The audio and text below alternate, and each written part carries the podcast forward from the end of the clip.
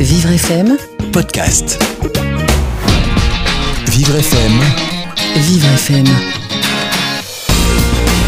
jusqu'à midi sur Vivre FM. Les clés de l'autonomie en partenariat avec le Crédit Mutuel. Marion Guichawa. L'idée de cette émission sur la petite enfance et le handicap est née en discutant, sans intention particulière de ma part.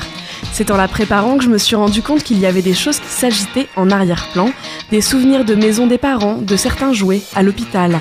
Des questions que je ne m'étais jamais posées. Comment ils ont fait, mes parents, à moi, face à un tout petit être à peine arrivé et déjà sur le fil, rattrapé de justesse et déjà en marge? Comment ils ont fait pour que j'aille à l'école comme tout le monde et que je fasse mon petit bonhomme de chemin? Cette émission, elle est pour vous, les parents, et puis un peu pour tous les professionnels de la petite enfance et du handicap, et puis pour vous, tiens, qui avez allumé votre poste de radio par hasard.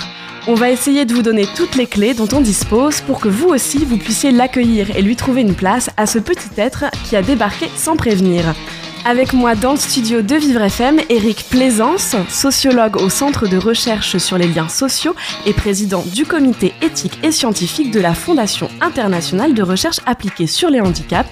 Et par téléphone, Nathalie Balestra, directrice de l'IME Les Rochers, qui dépend de l'ADAPI Charente, et Annie Rabot, enseignante dans une unité d'enseignement en maternelle à Angoulême.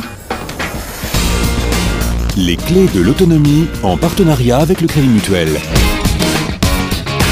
Bonjour et bienvenue dans les clés de l'autonomie. Donc aujourd'hui on est avec Eric Plaisance qui est sociologue au Centre de recherche sur les liens sociaux, donc CERLIS, et également président du comité éthique et scientifique de la Fondation internationale de recherche appliquée sur les handicaps ou FIRA.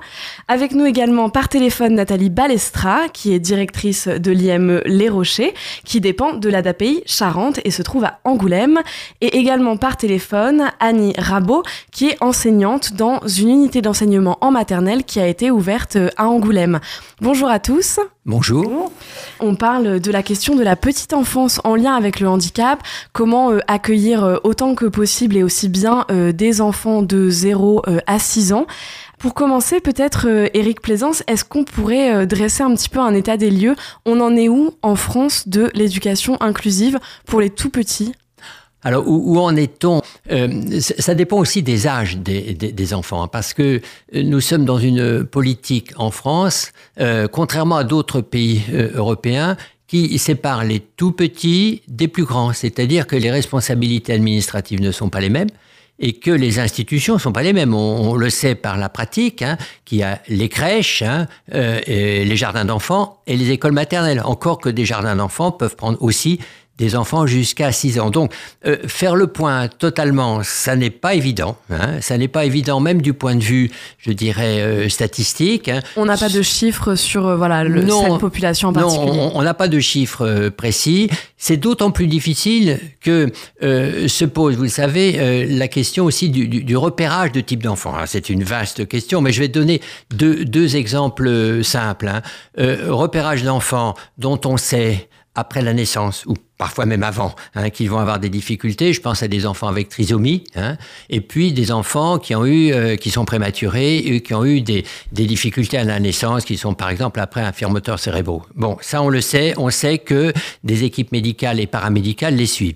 Par contre, là où les choses deviennent plus compliquées, c'est quand vous avez des enfants euh, à la crèche, qui viennent un peu plus tard à la crèche, par exemple, hein, qui viennent à la crèche à deux ans, ou qui viennent à l'école maternelle à trois ans, et dont les parents se rendent compte qu'il y a quelque chose qui ne va pas, ou dont les éducatrices se rendent compte qu'il y a quelque chose chez le petit, hein, je, je dis de manière un peu, un peu familière, euh, euh, qui ne va pas par rapport aux autres. Alors là, on a affaire à, à une difficulté qui se présente, euh, bien entendu, pour les parents, et euh, finalement, euh, faire le point, hein, du point de vue même euh, statistique, faire le point sur l'ensemble hein, des, des difficultés des âges, c'est un problème qui n'est pas totalement euh, réglé. On sait simplement quand même que euh, l'accueil, euh, si on prend l'exemple de l'école maternelle, l'accueil se fait de, de manière générale, hein, de manière plus favorable que lorsqu'on a après affaire à des enfants qui se trouvent à, l'école primaire et bien entendu au secondaire. On me dit, bon, au niveau de l'école maternelle, sans doute parce qu'il s'agit d'enfants encore euh, petits, il y a une acceptation beaucoup plus, beaucoup plus générale. Et donc là, on va plus fortement vers l'éducation inclusive. Donc une acceptation de la part des autres enfants, j'imagine, et aussi euh, des professionnels euh, éducateurs, en fait. Oui, oui. D'accord.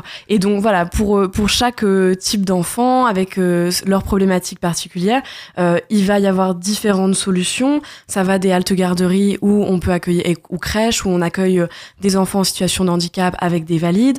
On a les camps aussi, donc les centres d'aide médico-sociale précoce pour les tout petits. Euh, en maternelle, on va le voir, euh, il y a des solutions aussi.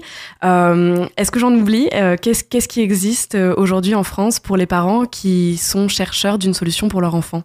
Oui, alors là, vous avez déjà fait pas mal le point. Alors, je pense que l'institution euh, pivot, hein, euh, qui joue un rôle, je crois, fondamental, qui est une sorte de, j'ai utilisé le mot pivot, de, qui, est, un entre-deux entre les équipes médicales hein, et puis ensuite l'inclusion dans une institution, par exemple de type scolaire, mais ça peut être aussi un jardin d'enfants. Ce sont les CAMP, les centres d'action médico-sociale précoce, équipes pluridisciplinaires Hein, qui en général ne sont pas spécialisés pour un type de handicap, sauf euh, exception, et qui là sont euh, destinés à donner un appui aux enfants aux parents et aussi aux professionnels euh, qui sont dans les jardins d'enfants ou dans les écoles maternelles. À mon avis, ce sont vraiment les, les, institutions qui sont clés hein, dans, cette, dans, ce travail hein, d'appui, et donc ce travail d'appui et de, de ressources pour les, pour les parents.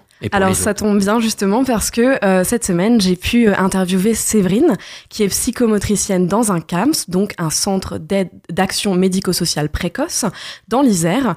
Euh, elle, donc Séverine, elle travaille dans un CAMS où il y a différents pôles, un pôle autisme et un pôle polyvalent. Donc le premier va accueillir des enfants avec toutes sortes de pathologies, de handicaps, donc ça peut être sensoriel, cognitif, psychique, et l'autre est vraiment spécialisé justement pour les enfants avec autisme et euh, accueille des enfants justement de 0 à 6 ans. Euh, et ce qui m'a intéressé dans son témoignage, c'est qu'elle souligne justement euh, l'importance du travail en équipe, donc avec l'équipe qui travaille au sein du CAMS, et aussi justement avec les parents. Les parents, c'est eux qui connaissent leur enfant. C'est eux qui l'ont vu grandir, c'est eux qui ont vécu soit une naissance difficile, soit une, petite enfance très compliquée, qui ont constaté, ils sont là parce que eux-mêmes, ils ont constaté les difficultés de leur enfant. Donc ils sont accueillis pour ces difficultés-là. Et du coup, on va être vraiment dans une réflexion autour de eux, qu'est-ce qu'ils trouvent difficile, eux, quelle est la priorité pour eux et qu'est-ce qu'ils constatent qui est difficile pour leur enfant. Et du coup, comment nous, là-dessus, on va pouvoir euh, pouvoir intervenir Est-ce que c'est en venant aider euh, à domicile, en réfléchissant à des outils, à des astuces, mais qui va toujours se baser eux vraiment sur leur vécu et leur quotidien. Voilà donc euh, l'importance justement de faire attention au vécu des parents. Une réaction peut-être là-dessus, Eric Plaisance ou Nathalie Balestra? Bah, Peut-être Nathalie, puisqu'elle n'a pas encore parlé si elle, veut parler. elle veut bien parler, avec plaisir.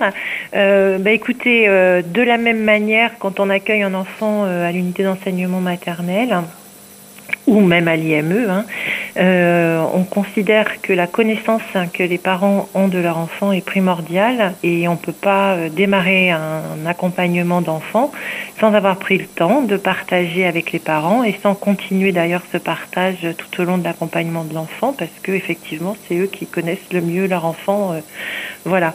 dans le cadre de l'unité d'enseignement maternel et comme préconisé dans le cahier des charges, on met en place ce qu'on appelle donc, enfin ce qui est appelé dans le cahier des charges de la guidance parentale qui peut aller jusqu'au domicile.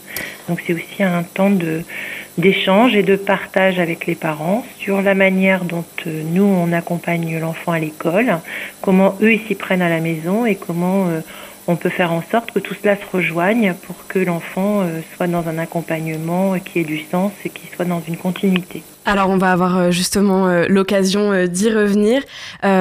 pour l'instant sur sur cet exemple du camp, justement, ce que Séverine m'expliquait, c'est qu'il y a beaucoup de professionnels différents. Donc ça va de la psychomotricienne justement à l'ergothérapeute, la psychologue, éventuellement un ou une éducateur ou éducatrice spécialisée, l'assistante sociale. Et tous ces gens-là justement vont construire un projet global pour travailler avec les parents, avec la famille. Nous, on a l'avantage que vu qu'on est avec des tout petits, on, on côtoie la famille tous les jours. C'est-à-dire que par exemple, moi, la quasi-totalité de mes prises en charge sont avec les parents. Donc euh, en séance, je vais avoir euh, le papa, la maman, les deux parents et l'enfant, dans le meilleur des cas. Donc ce qui est intéressant, c'est que du coup, on peut vraiment échanger avec eux sur les observations concrètes qu'ils ont de leur enfant, vraiment mettre en mots avec eux et vraiment leur montrer ce qu'on propose. Parce que nous, on voit l'enfant, moi par exemple, je vois l'enfant 45 minutes, mais mon idéal, ce serait que, que toutes ces choses-là, elles puissent être réamenées dans la famille et que les parents ils puissent réussir à, trouver des nouvelles solutions parce que ben, être parent d'un enfant avec des difficultés, c'est pas la même chose que d'être parent d'un enfant qui va bien et que du coup ça demande beaucoup de réadaptation et beaucoup de deuil aussi peut-être parfois en fonction des situations amener les, les, pratiques dans la famille. Euh, ça, euh, Nathalie, euh, que ce soit dans l'IME des Rochers ou dans l'unité d'enseignement maternel que vous avez ouverte, c'est quelque chose qui est important? Oui, c'est quelque chose qui est important si on veut travailler dans une collaboration étroite avec les familles dans l'intérêt des enfants. Voilà, il me semble que c'est effectivement important que la manière dont l'enfant va être accompagné euh, dans l'établissement, s'il y a des, actions de rééducation qui sont mises en place, on puisse euh, partager avec les familles, voir si ça leur convient et comment est-ce que eux peuvent poursuivre sur les mêmes modalités d'accompagnement. Je sais pas moi, un travail autour euh, de l'alimentation, de la propreté, etc. avec ces tout petits enfants. Donc il y a vraiment une notion finalement de soins euh, qui va euh, au-delà seulement de la prise en charge de l'enfant euh, dans une équipe pluridisciplinaire, mais qui concerne aussi la famille. Et justement, voilà, je voulais juste ajouter ces quelques mots de Séverine qui parle de la notion de soins. Notre travail, c'est aussi de se rendre disponible et à l'écoute de tout ça et d'être vraiment dans un non-jugement et pas dans ce truc de se dire ah mais c'est parce que les parents voilà ils sont comme ils sont comme ça. Non, pas du tout en fait. Les parents ils font ce qu'ils peuvent parce que c'est pas simple et parce que chacun fait, vraiment avec ses moyens et du coup euh, c'est vraiment l'idée de, de, prendre soin. Notre métier c'est prendre soin et du coup on prend soin de l'enfant, des parents, de l'entourage et c'est comme ça qu'on les aide à avancer aussi. Voilà donc Séverine qui est psychomotricienne euh, dans un camp, donc un centre d'action euh, médico-social précoce euh, dans l'Isère. cette notion de soin, ce dialogue avec les parents, de, comprendre justement qu'ils font ce qu'ils peuvent, c'est quelque chose que, que vous installez dans votre relation aux parents, Nathalie Balestra? Oui, et aux parents, et comme le dit Séverine, à l'ensemble de l'entourage familial, c'est-à-dire qu'on essaye également, si besoin, euh, de prendre en compte euh, bah, des besoins particuliers au niveau de la fratrie, par exemple. Voilà, alors ça c'est plus possible par rapport aux moyens dont on dispose sur euh, l'unité d'enseignement maternel qu'actuellement sur l'IME où on, essaye déjà de répondre à la prise en charge au quotidien des enfants, mais où la question de la guidance parentale est peu développée actuellement au regard des moyens dont on dispose. Alors on va en dire un peu plus justement sur cette unité d'enseignement maternel que vous avez ouverte à Angoulême, juste après une courte pause musicale. Les clés de l'autonomie avec le Crédit Mutuel. Marion Guichawa.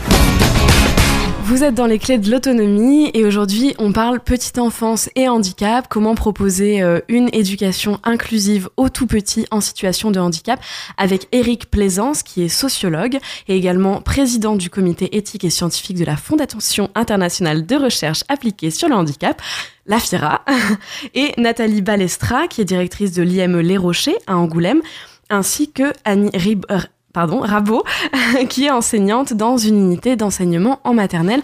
Alors, je viens de vous présenter le témoignage de Séverine, qui est psychomotricienne euh, en CAMSP, euh, dans l'Isère, et euh, Éric Plaisance, vous vouliez réagir à ce témoignage alors c'est pas tellement réagir au, témoignage, c'est réagir à, un vocabulaire qui a été utilisé, mais qui est peut-être le vocabulaire administratif hein, qui, est, utilisé pour euh, le cahier des charges, comme on dit. Euh, c'est le mot guidance, parce que le mot guidance, moi, me fait penser à une manière peut-être euh, un peu traditionnelle, ancienne, d'avoir des relations avec les parents, avec l'idée qu'on supervise, qu'on guide, hein, guide, guidance, hein, et que finalement on, on est maintenant, me semble-t-il, dans un autre type de, de position. D'ailleurs, les expressions ont été utilisées tout à l'heure, plutôt de, de, partage, euh, de collaboration, quelque chose qui est beaucoup plus interactif, mais qui ne vise pas à, finalement à avoir une position de supériorité. Et je crois que c'est très important, et je pense que c'est vécu par les parents comme une position euh, qui est beaucoup plus favorable parce que si on envisage de faire euh, des alors euh, des, actions hein, pour eux qui sont à, domicile, ça n'est pas non plus en leur disant il faut faire ceci ou il faut faire cela. C'est beaucoup plus dans l'idée de, de, de, partager hein, un certain nombre d'orientations possibles pour, euh, au, au, bénéfice de l'enfant, bien entendu. Alors, je, pour sa défense, effectivement, dans une autre partie de l'interview que je n'ai pas diffusée, donc Séverine euh, disait exactement la même ah chose, bon, donc c'est bien,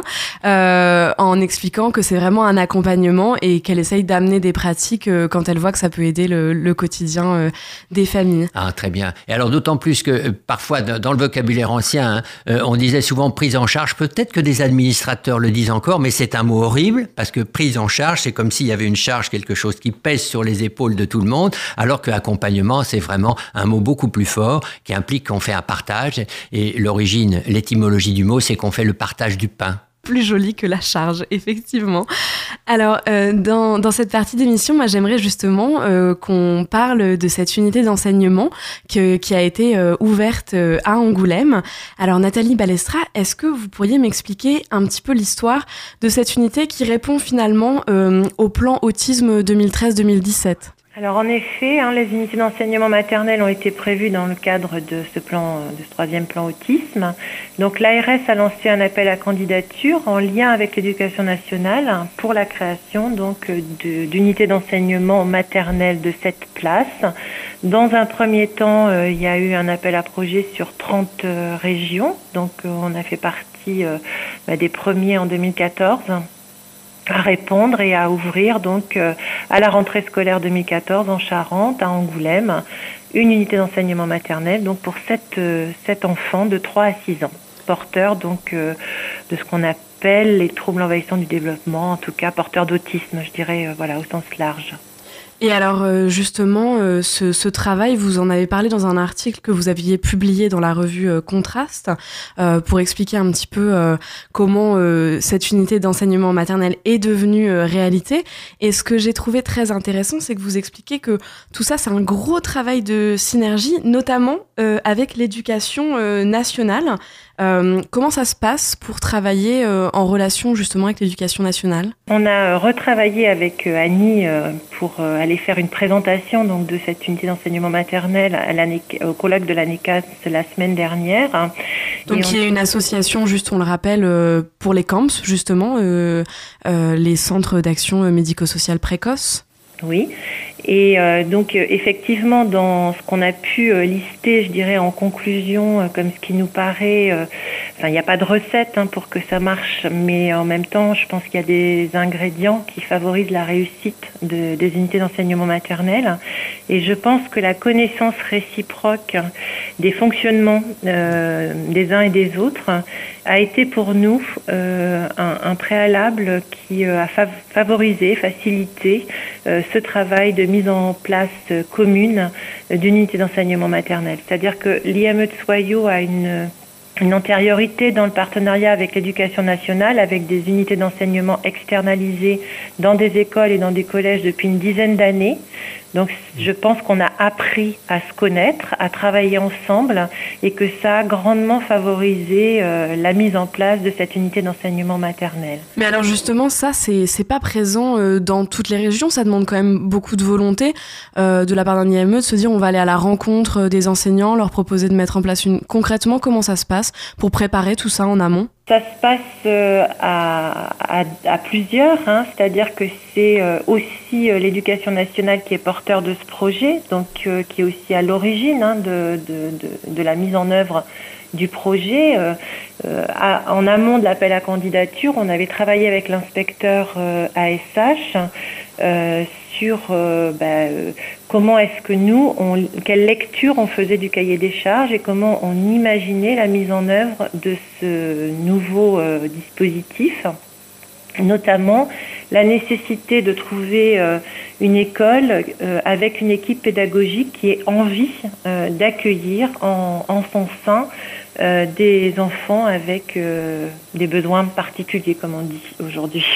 Donc finalement, il y a un cahier des charges un petit peu de l'éducation nationale, euh, un projet porté par un IME, euh, et tout ça présenté à une maternelle qui décide d'accueillir cette classe. Et alors, du coup, est-ce que c'est juste, euh, finalement, vous êtes juste hébergé dans, dans cette maternelle ou quel, quel rôle, comment sont répartis les rôles? C'est un peu compliqué ça, l'IME, la classe maternelle, l'enseignante dans la classe, l'unité d'enseignement spécialisé c'est effectivement un petit peu compliqué.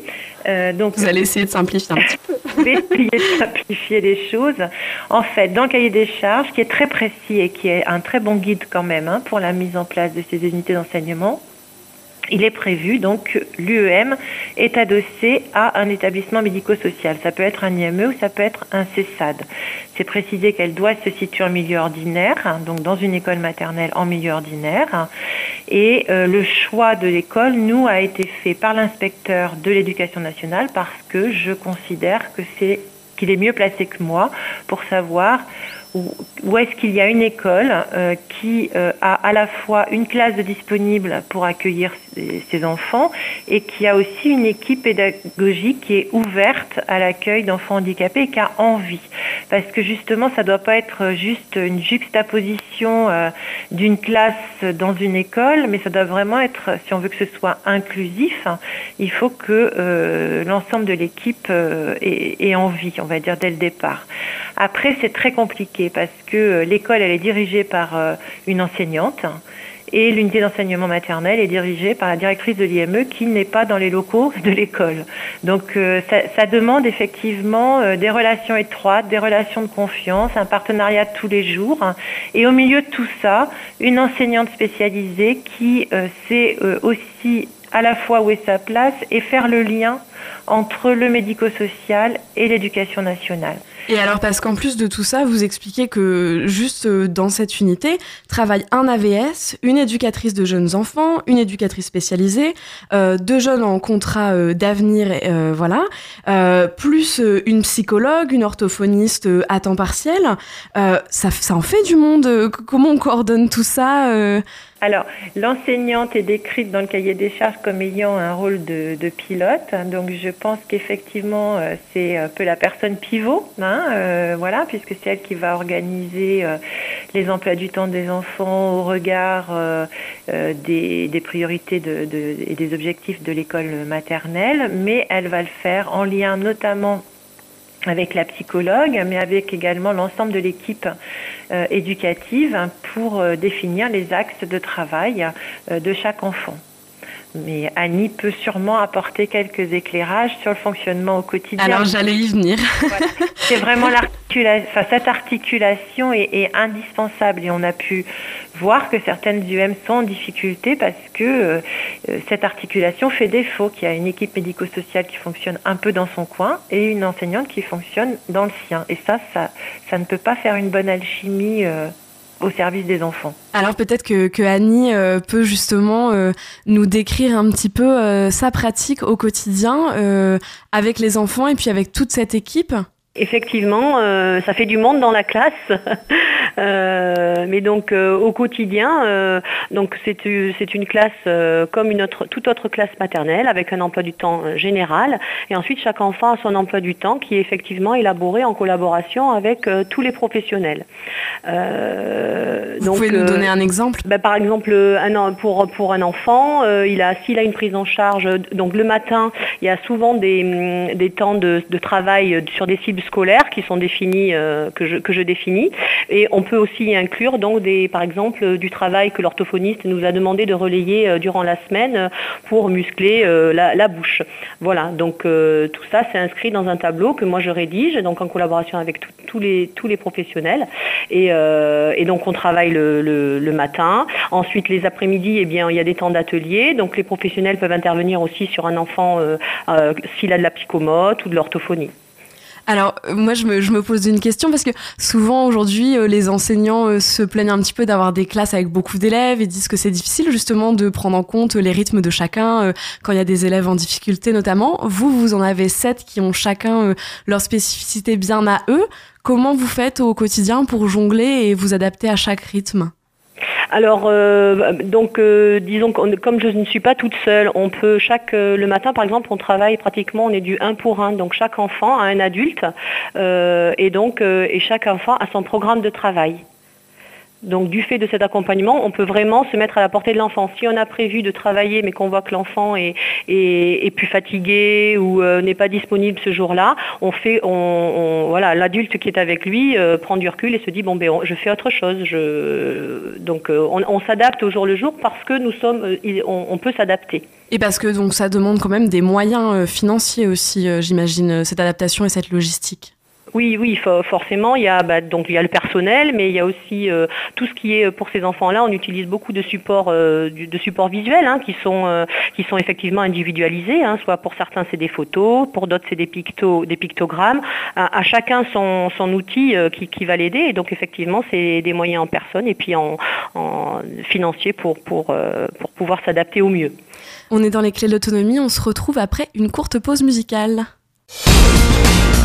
Jusqu'à midi sur Vivre FM, les clés de l'autonomie en partenariat avec le Crédit Mutuel. Marion Guichawa. On est de retour dans les clés de l'autonomie. Aujourd'hui, on parle petite enfance et handicap avec Éric Plaisance, sociologue et président du comité éthique et scientifique de la FIRA, Nathalie Balestra, qui est directrice de l'IME Les Rochers, qui dépend de l'ATAPI Charente, et Annie Rabot, qui est enseignante dans une unité d'enseignement en maternelle à Angoulême, justement, où se trouve aussi euh, l'IME Les Rochers. Alors, euh, dans euh, cette dernière partie d'émission, euh, j'aimerais bien aborder quelques questions concrètes pour les auditeurs, notamment la question des, moyens financiers. On en parlait à l'instant. Alors euh, Annie, justement, vous, vous, vous parliez de, vous me disiez, il faut effectivement des moyens financiers et humains. Euh, si je me suis pas trompée, euh, j'ai vu que l'Éducation nationale avait alloué deux postes d'AVS pour trois, trois classes différentes, donc l'unité d'enseignement maternel et puis des classes en primaire et collège, si je ne me trompe pas. C'est suffisant ça pour fonctionner sur toutes ces classes? Nathalie Balestra. Je pense que vous faites référence donc à, l'article peut-être dans lequel je parler également de l'IME. Exactement, oui. Voilà. Donc, au sein de l'IME, il y a des classes euh, externalisées dans des écoles et des collèges en milieu ordinaire, mais qui sont des classes de l'IME avec des moyens de l'IME, mais quand même pour lesquelles euh, l'éducation nationale euh, a octroyé des postes d'AVS. Sur l'UEM actuellement, nous avons donc un poste d'enseignante et un poste d'EVS qui est donc mis à disposition par l'éducation nationale. Ceci étant, dans le dernier cahier des charges des unités d'enseignement maternel, il est relativement clair euh, que les postes d'AVS vont disparaître de ce genre de dispositif. Déjà, tout pour avoir échangé avec euh, d'autres départements qui ont ouvert des unités d'enseignement maternel. Toutes ces unités ne disposent pas euh, de ce type de poste. Et là, c'est clair dans le nouveau cahier des charges qui est paru en, juin 2016. Il n'y aura plus euh, d'AVS dans ces classes. Donc, je, je m'apprête à réorganiser le fonctionnement avec Madame Rabot sans EVS l'année prochaine. Éric Plaisance, je vous vois acquiescer peut-être un mot sur la possible disparition justement des AVS dans ces unités, notamment pour les tout petits? Bah, la question des, des AVS, hein, euh, auxiliaires euh, de vie scolaire, c'est une vieille question, euh, malheureusement. Euh, alors, je, je, ne sais pas si on va aller hein, vers euh, d'autres types de professionnels, c'est-à-dire des professionnels qui sont vraiment avec un métier hein, d'accompagnement, puisqu'il y a ce projet. Alors, je, je, ne sais pas exactement où on est ce, ce type de projet, mais en tout cas, l'idée, hein, je crois qu'elle est bonne en soi, mais on va voir comment c'est réalisé, qu'il y ait des, des accompagnants, mais d'une part des accompagnants qui seraient sur la vie à domicile, des accompagnants qui seraient dans la vie extérieure, hein, la vie quotidienne, et puis des accompagnants à l'école. Alors c'est un, un, bon projet gouvernemental, hein, je trouve excellent. mais est-ce que ça va être réalisé? Ça, je, ne sais pas. Et puis j'avais aussi en tête là quand quand les collègues parlaient hein, de l'unité d'enseignement maternel, que là, avec le plan autisme, hein, il y a eu quand même un certain nombre de, de moyens qui ont été développés, mais on peut aussi avoir un œil, comment dire, un œil euh, critique sur le fait que dans d'autres situations difficiles d'enfants, euh, de tels moyens n'ont pas été déployés. Il y en a beaucoup moins. Donc, euh, et, je sais que dans certaines écoles maternelles, ça peut faire un petit peu, un petit peu de jalousie. Alors, je ne sais pas comment ça se passe chez vous, mais je sais dans d'autres situations que des professionnels de, de maternelle se disent ah bah oui, il y a des moyens du côté des unités autisme, mais mais nous et nous et nous. Donc. Et, puis parfois, ça peut même être au niveau géographique, puisque quand vous avez ouvert votre unité d'enseignement en maternelle, euh, euh, Nathalie Balestra, il y a eu des plaintes parce que finalement vous aviez un critère géographique de façon à ne pas euh, imposer aux enfants des trajets trop longs. bah, il y a forcément des zones peut-être plus rurales qui sont un peu défavorisées. Qu'est-ce que vous dites à ces gens-là? Et est-ce qu'il y a des solutions en France pour ces enfants plus éloignés des grandes villes, justement? Bah, Malheureusement, une réalité. Hein. il y a une unité d'enseignement par département aujourd'hui à peu près hein, en France.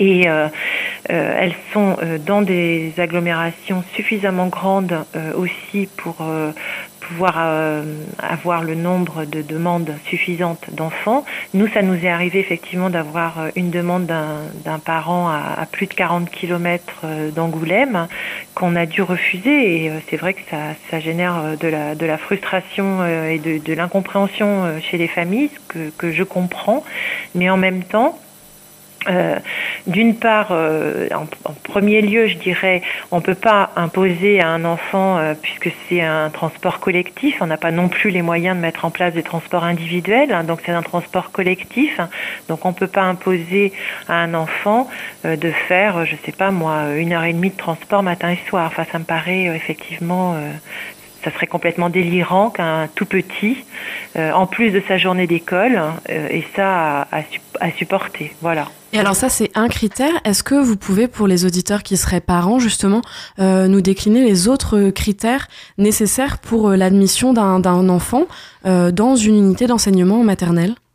Alors nous, euh, on n'oriente pas, enfin nous on accueille, hein, c'est-à-dire qu'en amont, il y a des orientations qui sont faites par la Commission des droits et de l'autonomie des personnes handicapées de la MDPH, donc de la CDAPH, euh, sur la base de différentes évaluations qui ont été faites bah, soit par les professionnels des CAMS, soit par un pédopsychiatre et une équipe euh, en hôpital de jour, enfin voilà, par, par différents professionnels qui ont la connaissance de l'enfant. Parce que nous, quand, euh, quand on accueille un enfant, on l'accueille sur, euh, sur une orientation qui a déjà été faite et on ne choisit pas, je dirais, euh, les enfants en fait.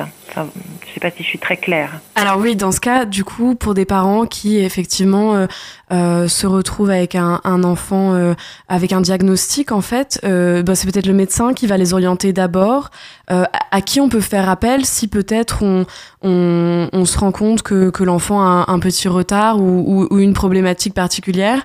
Est-ce qu'il y a des associations spécifiques? Est-ce qu'on s'adresse à la MDPH directement? Bah Non, je pense qu'on s'adresse d'abord euh, à ceux, aux professionnels du soin, donc euh, effectivement aux CAMS ou éventuellement aux hôpitaux de jour. Mais euh, nous, majoritairement, les enfants, comme c'est des tout petits, des deux ans et demi, trois ans, ils arrivent majoritairement par le biais du CAMS où ils ont été euh, vus et diagnostiqués euh, par une équipe euh, soignante avec un pédopsychiatre. Et alors moi j'aurais j'aurais aimé rappeler aussi que justement ce qui ce qui est intéressant dans ces différentes structures c'est que finalement l'enfant arrive et euh, en, unité d'enseignement en maternelle, il côtoie euh, les autres enfants. Ça, c'est important aussi de, de, rappeler aux parents que maintenant, il y a des solutions pour que l'enfant, petit à petit, euh, s'intègre, entre guillemets, en milieu ordinaire et que le but dans tout ça, c'est de construire un, un projet avec l'enfant pour sa réorientation après comment ça se passe, ça, justement, l'évaluation des capacités de l'enfant et sa possible réorientation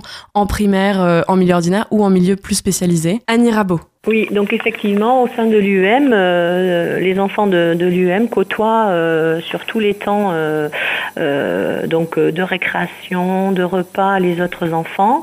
de plus, donc les enfants qui sont dans l'UM et qui peuvent aller sur des temps de socialisation ou des temps d'apprentissage dans les autres classes, dès qu'on peut le faire, on le fait. Et, et les autres enfants viennent aussi dans ma classe on y tient pour que notre classe, en fait, soit vraiment, une, comme toutes les classes, ouverte dans les deux sens on fait des activités avec les enfants euh, des, autres classes qui viennent dans, l'UEM faire des activités avec les enfants de l'UEM.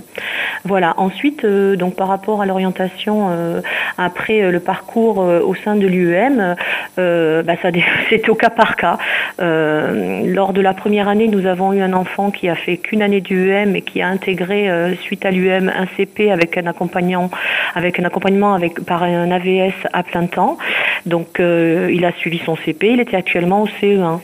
Euh, cette année, euh, nous avons aussi euh, une, autre, élève qui, qui retournera dans le milieu ordinaire. Nous avons eu aussi des enfants qui sont retournés en, IME parce que les exigences de l'école étaient trop, trop importantes, le rythme était, trop, était trop lourd pour, ces enfants. Donc, ils, sont repartis en fait à l'issue de, leur, cursus à l'UEM euh, en IME.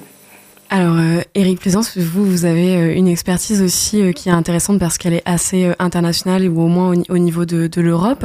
Est-ce que justement, ce qu'on voit apparaître de plus en plus, cette volonté de, de créer des échanges entre les enfants dits valides et puis les enfants en situation de handicap, de leur apprendre à se côtoyer justement pour mieux s'accepter au fil de la vie, c'est quelque chose qui, qui naît un petit peu partout oui, ça c'est quelque chose qui est, vraiment très très partagé. Euh, vous avez fait allusion à une enquête européenne. Oui, j'ai participé à une enquête européenne qui était soutenue par euh, l'Union européenne et euh, qui concernait un certain nombre de, pays, cinq, pays en Europe.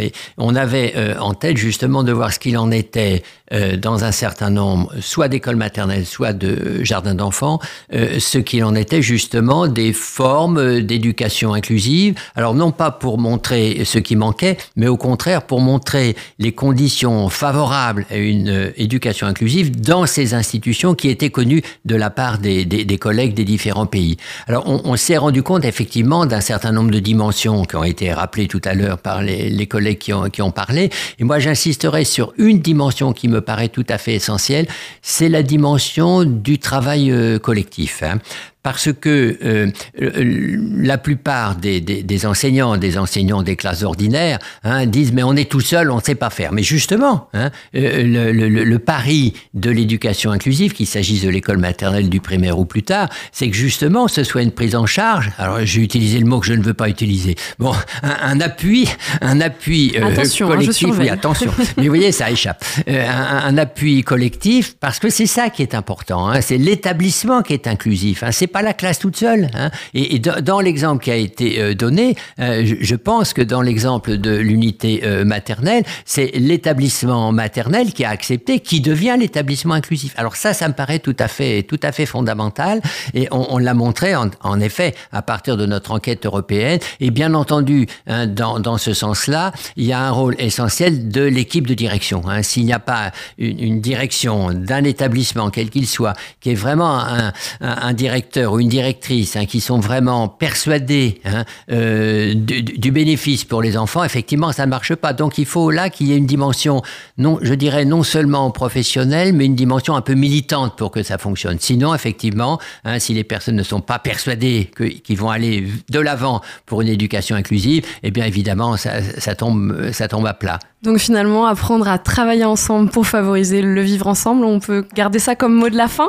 Oui, oui, c'est un... Et alors, j'ajoute simplement un, un, élément, parce que ça, revient justement euh, au débat qui était amorcé tout à l'heure, c'est l'importance que je vois pour la situation française, qui n'est pas la même que la situation dans d'autres pays euh, européens, c'est euh, les transformations des rapports entre ce qu'on appelle le médico-social et l'éducation nationale. Et je pense que l'exemple des unités d'enseignement maternel, c'est un exemple excellent, parce qu'on voit de nouveaux nouvelle collaboration qui n'existait pas à ce point-là auparavant. Ce sera le mot de la fin. Je vous remercie, Éric Plaisance, euh, d'être venu dans les clés de l'autonomie. Je rappelle que vous êtes sociologue au CERLIS et président du comité éthique et scientifique de la FIRA. Euh, merci à vous, Annie Rabot, euh, enseignante dans l'unité d'enseignement en maternelle qui a ouvert à Angoulême, et Nathalie Balestra, directrice de l'IME Les Rochers, qui dépend de l'ADAPI Charente. Les clés d'autonomie, c'est fini pour aujourd'hui. Vous retrouvez toutes les informations sur le site vivrefm.com et le podcast, bien sûr, à venir très bientôt. Vivre FM Podcast.